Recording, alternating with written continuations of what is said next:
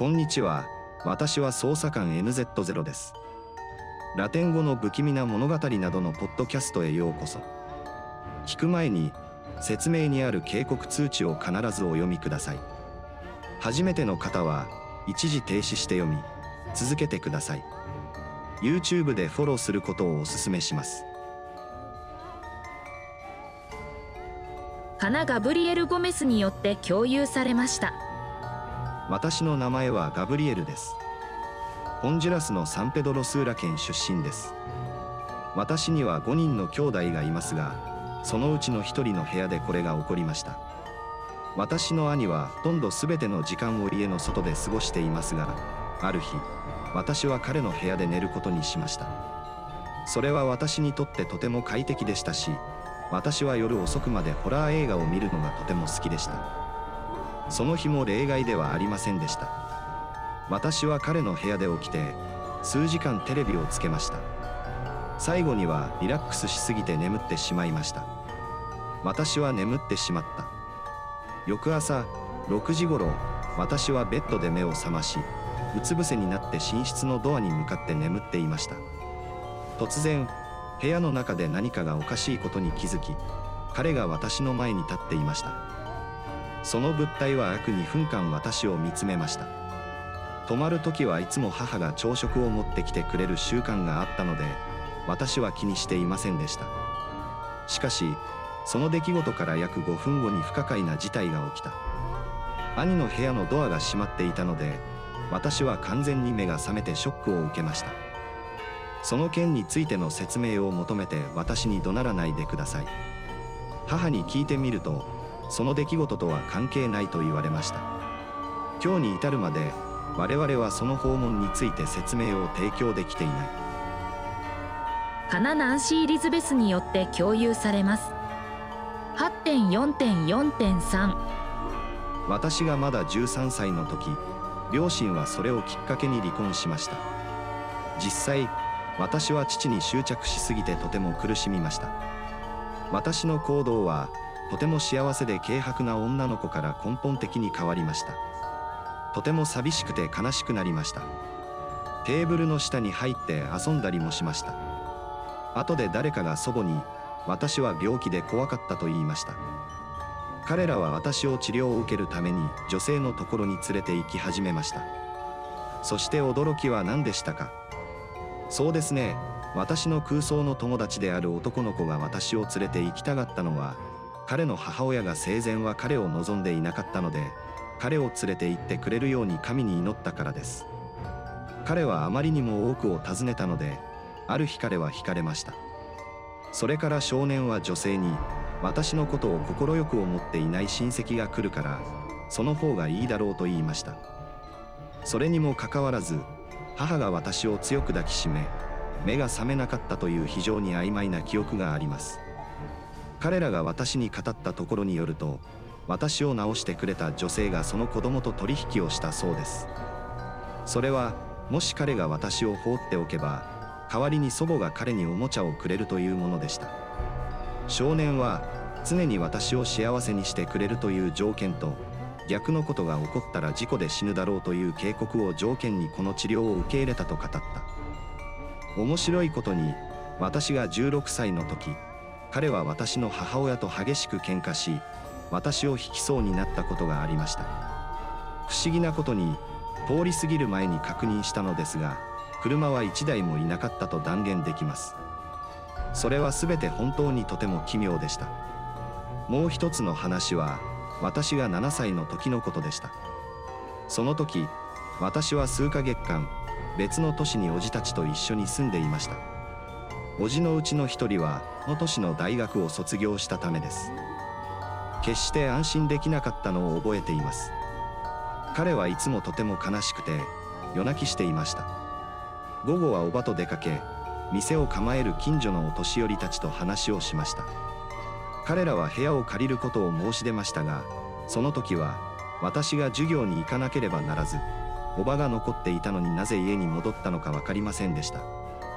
彼女の話によるとおばがそこで重篤な病気になり何年も前に借りていた部屋である男が妻を殺害し借りていた人全員が亡くなったと店の関係者ではなく近所の人たちが彼女に言ったそうです。2人が重病になったためその家は彼女を残しました。それを知った叔父は大学への編入を決意し全てが正常に戻りました。幸いなことに彼らは迅速に行動しました。ペンネームのデニス・ドランテスによって共有されます。1.8私の祖父は若い頃狩りに行くのが好きでした。家の近くの畑。ある時彼はまだ子供だった父と叔父を連れて夜に外出しました。突然彼らは丘の上を赤いボールが動いているのが見えることに気づき始めました彼らは少しずつ前進を続けましたが突然火が彼らに向かってきているのが見えました。祖父は発砲を始めましたが弾丸は彼に何の影響も与えませんでした。それから彼はすぐに探検を取り出しそれで地面に十字架を作りそれを埋めました。その時点で火の玉は後退し山の中に消えていきました。祖父は彼らが見たのは魔女だったと言いました。もう一つのことは私が12歳の時に起こりました。歌。母は私に市場に行く間1歳の弟の世話をするように言いました。彼はちょうど歩き始めたところですが家には部屋につながる階段が2つあることが分かり兄が転落しないように肘掛ケースを置かなければなりませんでした。とにかくテレビを見ている時に毛布を取りに寝室に行こうと思いつきました。リビングルームに戻った時ソファを置くのを忘れてテレビを見続けました。突然兄の小さな足音が聞こえました。私の反応は振り向くことでした。頭がコンクリートにぶつかった時のように私はその音を聞いた瞬間小さな子供が部屋に入ってくるのを見ました。叫び声も聞こえなかったので私はすぐに立ち上がって全速力で走りました。もしかしたら頭を打って意識を失ったのかもしれないと思いました。部屋に入った時私が驚いたことは何ですか？子供はいなかった。肌がヒリヒリしてすぐにリビングに戻りました。奇妙なことに兄が台所で遊んでいるのを見つけたということです。私は自分が実際に何を見たのか決して知りませんでした。カナ・マリエル・サンドバルによって共有されます。8.8.4私は現在26歳で5歳の美しい息子がいます。しかし16歳頃の彼女はとても活発で好奇心旺盛な女の子でした。私はいつもいとこのラケルがティーンエイジャーと同じようにいたずらをして楽しんでいた。彼女は私の家に住んでいましたが私たちは広い土地に大家族として住んでいたので裏の個室に住んでいました。そうですね。何日かのうちの1日彼女が私を一緒に寝ようと誘ってくれたので私は大興奮して同意しました。素晴らしい時間を過ごせることは分かっていました。この家は当時放棄されニカラグア戦争中に軍事基地として使用されていた別の家に隣接していることは言及する価値があります。そして最も重要なことは11人の罪のない若者がその中で亡くなったことです。問題は私たちはテレビをつけたままで眠ってしまうということです。12時1分に到着すると何かが起きて目が覚めました。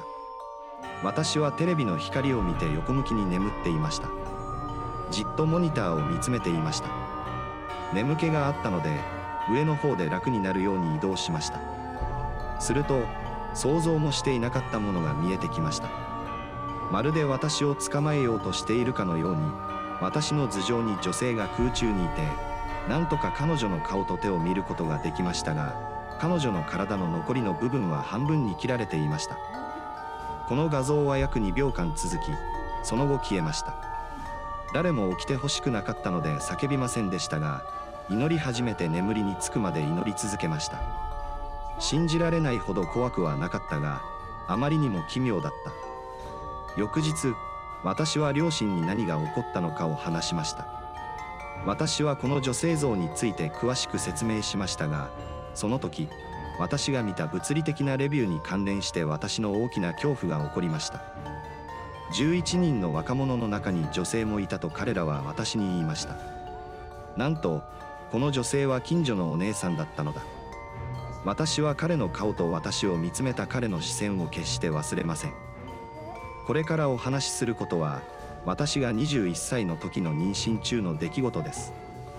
私は妊娠4ヶ月で息子の父親に見捨てられたためとても孤独に感じていたことは言及しておく価値がありますがそれでも家族や友人からはたくさんのサポートがありました。私は神を信じている人間で当時私は自分に起こっている困難なプロセスのために絶えず祈りながら生きていました。祈ることで気持ちが落ち着くことができました。ある日ベッドに横になり聖書を読んで眠ってしまったからです。誰かに足をくすぐられるような気がし始めたのは2時頃でした。しかし私はとても快適で睡眠と覚醒の間のどこかにいて完全にリラックスしていました。突然くすぐったかったものがくすぐらなくなりました。それは私の注意を呼びました。目が覚めてもう一度横を見ると目にしたものは恐ろしいものでした。小さな子供の黒いシルエットがベッドの端を見つめているのが見えました。私はしばらく動かずに立ち尽くしできる限り必死に叫びました。父と兄が私に何が起こっているのかを見に走ってきました。彼らは私が慰められずに泣いているのを見つけました。妊娠期間が短いにもかかわらずお腹の中で我が子が動いていました。それは私の人生で最悪の経験の一つでした。幸いにも再発は起こらず私の妊娠は非常に順調に進みました。ああ助かった。オズワルド・ロブレスという仮名で共有されています。4.2この話は今日あった小学校の先生の話で正直とても興味をそそられました彼女アドリアナ教授は約7歳の時ある夜同じ建物の友人とレジャーに出かけカレーだと2つの死体を使ってゲームをしました。一つはカエルからもう一つは鳥からのものでした。私の先生は彼女がそのことについて何も知らなかったと確信していましたが彼女の友人は知っていました。ここで奇妙なのはその女の子に会ったのは夏休み中に数回だけでその時は2人きりだったということです。彼らによると彼らは私の先生の亡くなった祖父母を呼び出すために儀式の取り決めをしたそうです。その時は何も起こらなかったが自宅の鏡に自分の醜い姿が映るということが何度かあった。これは彼を恐怖させ恐怖で叫び泣き叫ぶほどです。ある日彼が母親と一緒に鏡の前にいた時鏡がクラッシュするまで全てがこのように続きました。アドリアーナは恐ろしいことに顔が変形して再び姿を現した。ガラスの核破片には小さな違いが反映されていました。そこで彼は耐えられなくなり母親に全てを話しました。それを知った彼の母親はアパートを祝福し悪魔払いをするために司祭を派遣した。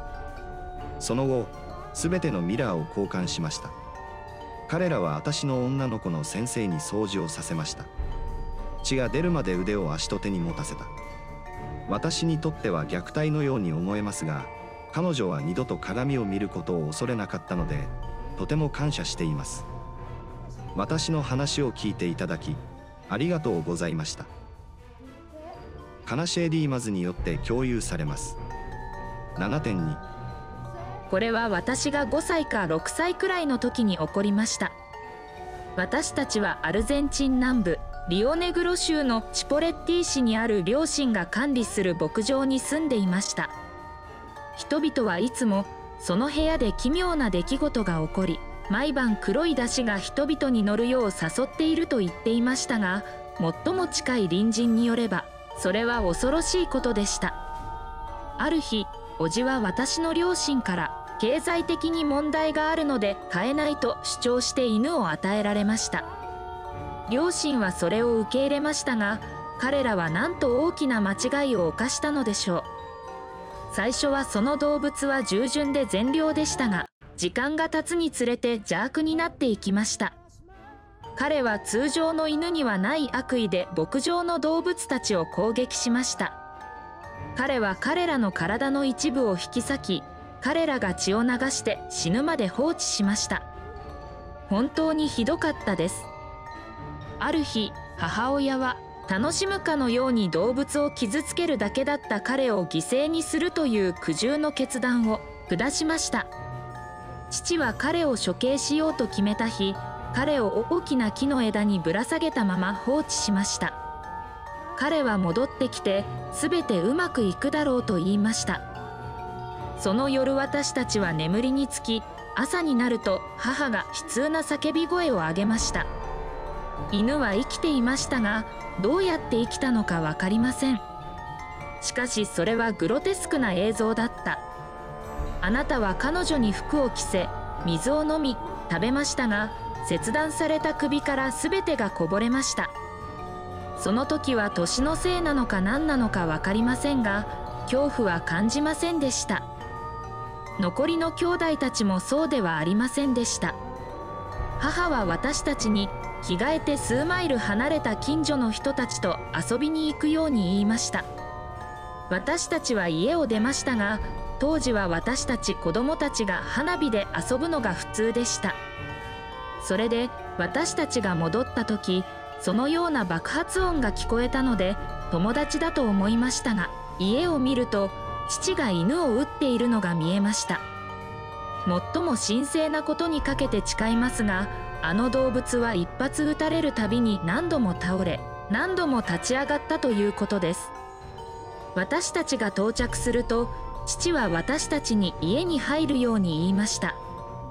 それから彼は斧を取り祈りを唱え一撃で彼女の頭を切り落としました。こうして彼は再び立ち上がることはなかった。信じられないかもしれませんが私が言いたいのはそういうことです。それは本当に起こりました。カナタボ RD によって共有されます。9.9.110私の名前はタボ。現在32歳です。それはすべて9歳か10歳の時に始まりました。私の子供時代は無に満ちていて今でも両親に限りなく感謝しています。そこから物語が始まります。彼らには2つの家があり私たちは彼らが飼っていた動物を引き返す義務がありました。私は小学生で午後勤だったのですが当時はもっと早く行ける自転車で家に帰っていました。子供の頃から慣れ親しんだ高速道路を渡らなければなりませんでした。その時運命の定めか私が横に寄っていた時ハンドルバーが予期せぬ方向に曲がり大型乗用トラックが来る道路の全く同じ部分に私を投げ出しました。彼のフロントタイヤが私の上を通過するのがはっきりと見えました。信じられないかもしれませんが彼は無傷でした。目撃者もいて近くの作業所の労働者もいてトラックが私の上を通過し最終的に完全に押しつぶされた自転車をはっきりと見たため私がどのようにして生き残ることができたのかを説明してくれました。その出来事の後にはそれが来ると思います。だからこそ神は私に人生の使命を生きさせてくれたのです。私は人々が私を傷つけようとする。私を傷つけようとするという幻覚を見るようになりそれが深夜に起こり姉や弟が常に私の世話をしなければならないほどの状態に達しました。数ヶ月が経ち全ては落ち着きましたが彼が二十歳になった時異常な夢つまり悪魔が人々に取り付く悪夢が再び現れました。しかしそれだけではなく悪魔払いの儀式にも出席し憑依された人の家族にも会いました。そしてそのプロセスを実行した司祭つまり英国国家における私の役割は要するに同じ悪霊の追放であり神は私に取りつかれた人々の目を通してそれを見ることを許可されました。それで時が経ち私はこのテーマつまり自分の夢に関連していたため司祭や本に相談し始めました。とても年上の人に相談して初めて彼は私が霊的に働いている。それがこの世での私の使命だと言いました。だからこそ神は私を幼い頃に死なないよう守るために天使を送ってくれたのです。今ではこのような夢はほとんど見なくなりましたが今でもこれから起こることを予見して夢を見ます。私の話を聞いていただきありがとうございました。カナ・カルメリーナ・マルティネスによって共有されます。5.1.1誰かに助けてもらいたいです。さてここ数週間家の中で特に息子と夫と共有している部屋で何かが聞こえています。彼女が魔女かどうかは分かりませんが最初は彼女の騒音で私は気が狂いました。私の小さなクローゼットの中で鳴っています。動物がいないかどうかを確認するために昨日掃除もしましたが何も見つかりませんでした。何が起こっているのか知っている人がいたらその音を止めるために何ができるかを教えてください。とても感謝するつもりです。私にも亡くなった祖父に起こった小さな経験があります。それはずっと昔ドミニカ共和国でのことでした。彼は夜遅くに一人で道を歩いていたが突然何かが彼を殺そうと追いかけてくることに気づいた。彼を追ってきたこの物体は王子の一種でした。祖父は肉屋だったので常に探検を持ち歩いていたので心配していませんでした。そして探検を持って近づき始めた時悲痛な叫び声を上げて飛び去ってしまいました。彼はその場面を人生でこれまで経験した中で最も恐ろしい出来事として常に覚えていました。カナ・ジョズエ・トーレスによって共有されます。8 2015年の11月の夜いつものように寝る準備ができていました。トイレに行きたくなったのは午後10時半頃でした。とても寒かったので突然震え始めた時彼はすでにそこにいました。不思議だったのは天気がとても暑かったので何が起こっているのか分かりませんでした。それで終わってまた買い物に行きました。首まで覆っていましたが震えは収まりませんでしたが寒さが収まるまでに1時間かかりました。その夜は一晩中誰かが部屋で私を見ているような気がして当然眠れませんでした。気分は最悪でした。そして何よりも最悪なのはこれまでに何度か同じようなことがあったのですがその夜だけが今までで一番怖かったということです。カナ・アレックス・キャスティロによって共有されました。1この話私の曽祖父の話。私はラガラフという町に住んでいますが曽祖父はクザマラという別の町の出身でした。ある日私が町に帰る途中で火の玉を見たことが分かりました彼はそれが魔女であることを知っていました。彼はそれらのことを非常に信じていたので私の曽祖父は魔女を倒しました。その瞬間火の玉は降下し小豚を抱えた女性に姿を変えた。彼は彼女に彼女を手放すが動物を盗むのはやめてほしいと言いました。間違いなく非常に特別な会議です。この別の話は2014年に私と私の人々に起こりました。当時妹を食べた2人の魔女がいるという噂がありました。ある日いつもと同じように私は丘の上に住む友人の家に行きました。私たちが静かに話していた時突然家の屋根で笑い声と数羽の羽ばたきが聞こえました。私たちは彼女が魔女だと思って怖かったですそして父が迎えに来るまでそこにいた方がいいです。魔女の状況は私にとってとても怖いことです。カナダ・ネプリティによって共有されます。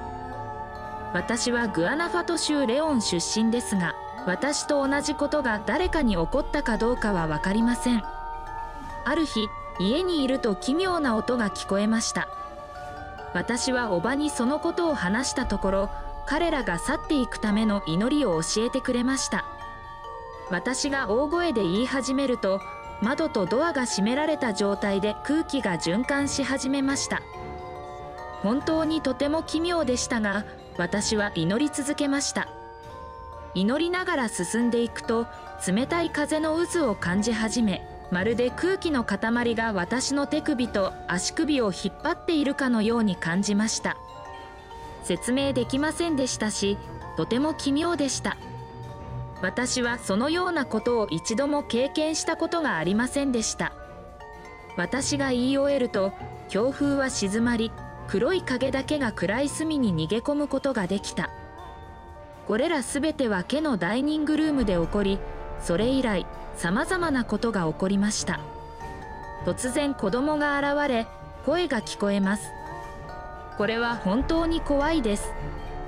しかし数ヶ月後おばが私たちと一緒に住むようになりました。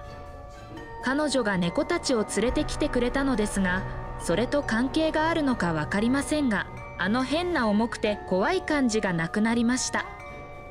今では家の外特に母の部屋でのみ音が聞こえます。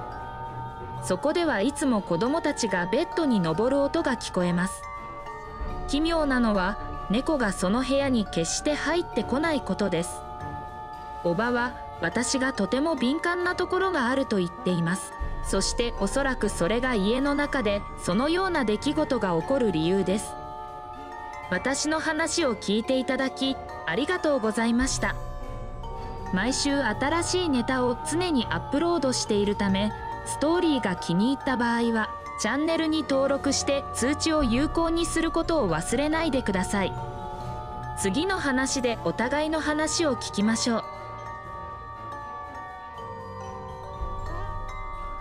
私たちをフォローしチャンネル登録し YouTube で共有してください。これはこのプロジェクトを継続するのに役立ちます。ご意見をお寄せください。説明にはストーリーを共有したい場合に送信するためのメールが記載されています。ご希望を承ります。次のエピソードまで。不気味なラテン語の物語など。